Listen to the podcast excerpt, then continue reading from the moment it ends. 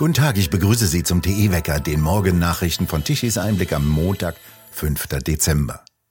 Heute treten die Sanktionen der Europäischen Union gegen Rohölexporte aus Russland in Kraft. Die EU will die meisten Einfuhren von russischem Rohöl auf dem Seeweg verbieten und Unternehmen daran hindern, die Schifffahrt oder Versicherungsdienste für den Kauf von russischem Öl in Anspruch zu nehmen. Dies gilt jedoch dann nicht, wenn der Preis unter einer Obergrenze von 60 Dollar pro Barrel liegt. Der Preis für Rohöl aus den westlichen Häfen Russlands liegt derzeit unter dieser Obergrenze.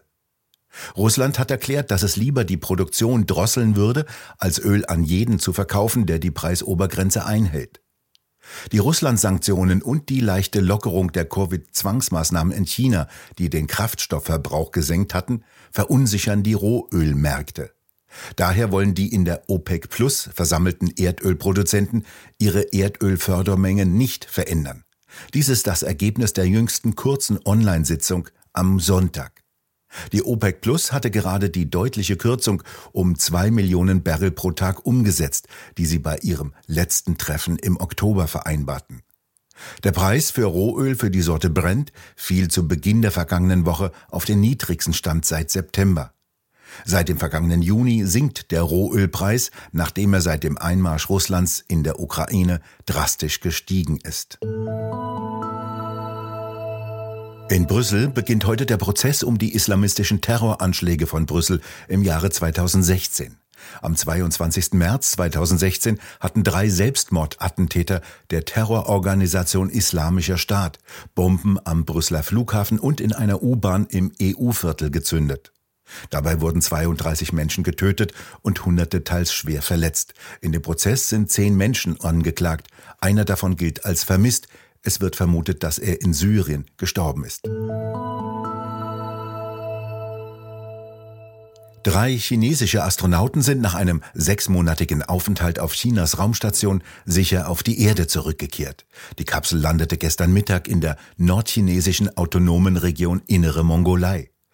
Die chinesische Raumfahrtbehörde erklärte die gesamte Mission zu einem vollen Erfolg, wie das chinesische Staatsfernsehen CCTV berichtete. Eine neue Crew von drei chinesischen Astronauten war am vergangenen Mittwoch an Bord der Raumstation eingetroffen. Die chinesische Raumstation ist ein bedeutender Meilenstein in Chinas Programm zur bemannten Raumfahrt, das 1992 beschlossen wurde. Sie soll auch die Grundlage zu einer dauerhaften chinesischen Besiedlung des Weltraums sein. Am kommenden Mittwochvormittag soll das Krisentreffen beim Deutschen Fußballbund in Frankfurt stattfinden. Das will Bild erfahren haben. Am kommenden Freitag soll dann das DFB-Präsidium tagen. Die Tagesordnung ist wohl eindeutig. Schon zum zweiten Mal schied die DFB 11 bei einer Weltmeisterschaft in der Vorrunde aus. Wer jetzt von den Verantwortlichen aus dem DFB ausscheidet, steht noch nicht fest. Vermutlich dürfte der DFB-Präsident, der SPD-Politiker Neuendorf, kaum aus dem größten nationalen Sportfachverband zurücktreten. Das Urteil von TE-Autor und Fußballfachmann Olaf Opitz im Gespräch mit dem Wecker am Wochenende war eindeutig. Das System Löw, System Merkel, das ist alles und Bierhoff dazu. Der Bierhoff müsste gleich zurücktreten. Der Mann ist ein Riesenproblem. Ja, und, und Hansi Flick, ganz ehrlich, äh, lieber ähm, Kollege, wer will denn jetzt, würden Sie denn jetzt Bundestrainer machen wollen? Das will doch kein Mensch machen. Also ich würde es nicht machen. Warum soll ich mich jetzt in diese politische, in diesen politischen Fußballzirkus begeben? Ja, unter dem Regenbogen soll ich jetzt äh, äh auf, auferstehen aus Ruinen? Ne. Das mut sich doch keiner an. Die können froh sein, dass sie den Flick noch haben, auch wenn es Satire ist. Es wird so weitergewurschtelt und wir werden mal sehen, wie viele Spieler denn überhaupt noch bereit wären, dann nachher in dieser Nationalmannschaft zu spielen. Das ist ja nicht mehr viel lange hin, das sind zwei Jahre. Das heißt, in, innerhalb eines Jahres muss man hier eine neue Mannschaft haben. Aus der Fußballnationalmannschaft wird jetzt eine Diskussion über die Ursachen der Blamage öffentlich. Offensichtlich waren die Spieler alles andere als darüber begeistert, dass sie eine One Love Binde zum Zeichen der Vielfalt und so weiter und so weiter und so weiter tragen sollten. Die FIFA hat deutlich kurz Nein gesagt, das war es dann mit der deutschen Standfestigkeit. Als Ersatzgäste sollte dann eben jene Hand vor den Mund gehalten werden. Doch wie die ARD berichtete, habe diese Idee zunächst wenig Rückhalt gefunden. Lediglich Torwart und Kapitän Neuer und sein Vereinskollege vom FC Bayern, Goretzka, sollen hinter der Aktion gestanden haben. Alle anderen hätten sie mehr oder weniger abgelehnt.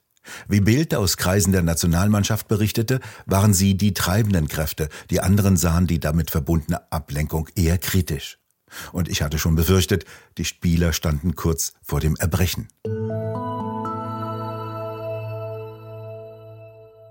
Was wird aus unserem Geld? Darüber redet Roland Tichy in der neuen Ausgabe von TE Talk mit Ulrich Bindseil von der EZB, der Europäischen Zentralbank und mit Markus Krall.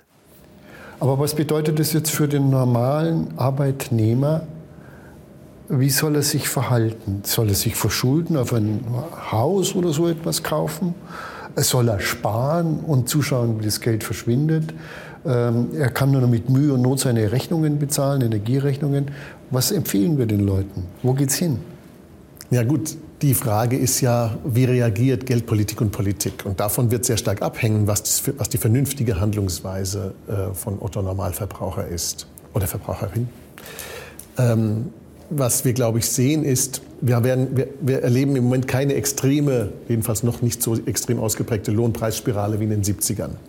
Aber wir haben stattdessen was anderes und vielleicht sogar was Schlimmeres. Wir haben eine Sozialhilfepreisspirale. Wir haben den Doppelwumms, der kommt in die, in die Welt. Ja? Also, und das Interessante an, diesem, an dieser Sache ist, äh, Deutschland verschuldet sich für diese Maßnahmen, den, den Versuch zu unternehmen, sehr viel mehr Kaufkraft unter die Menschen zu bringen mit allen möglichen Hilfsprogrammen. Und Deutschland scheint das einzige Land übrigens zu sein, das riesige Schulden macht und die dann Sondervermögen nennt. Also Schuldenvermögen zu nennen, das ist ein deutscher Trick. Und die Frage ist ja, wie geht eigentlich die EZB mit dem Problem um, wenn jetzt die einfach sagen, wir machen 100 Milliarden Sondervermögen für die Bundeswehr und dann machen wir 200 Milliarden Sondervermögen für die Gaspreishilfen, dann machen wir vielleicht im nächsten 500 Milliarden Sondervermögen für irgendwas, weiß ich. Das vollständige Gespräch finden Sie auf der Webseite tichiseinblick.de. Auch wir wollen hier zur Adventszeit ein kleines Türchen öffnen. Aus dem schaut heute Peter Hahn heraus. Gestern haben wir schon die zweite Kerze am Adventskranz angesteckt. Aber woher stammt eigentlich diese Tradition? Aus Deutschland, aus Hamburg nämlich.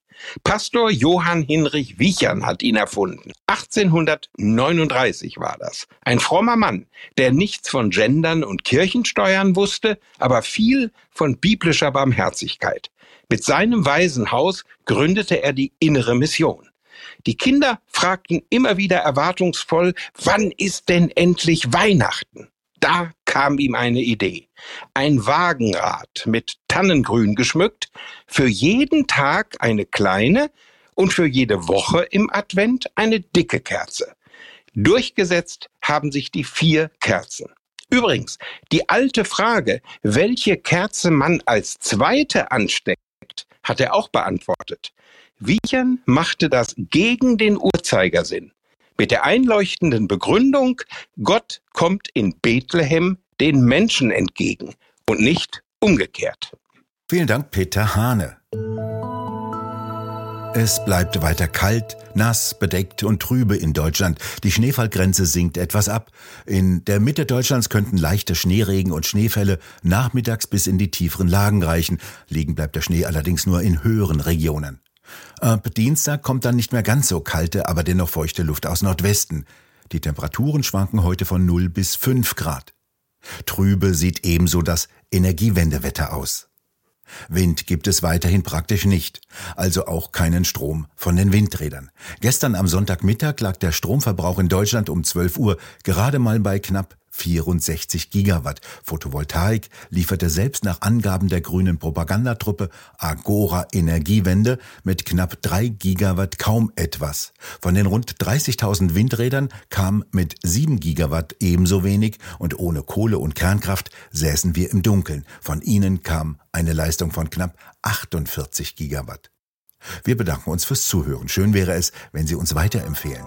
Weitere aktuelle Nachrichten lesen Sie regelmäßig auf der Webseite tichiseinblick.de und wir hören uns morgen wieder, wenn Sie mögen.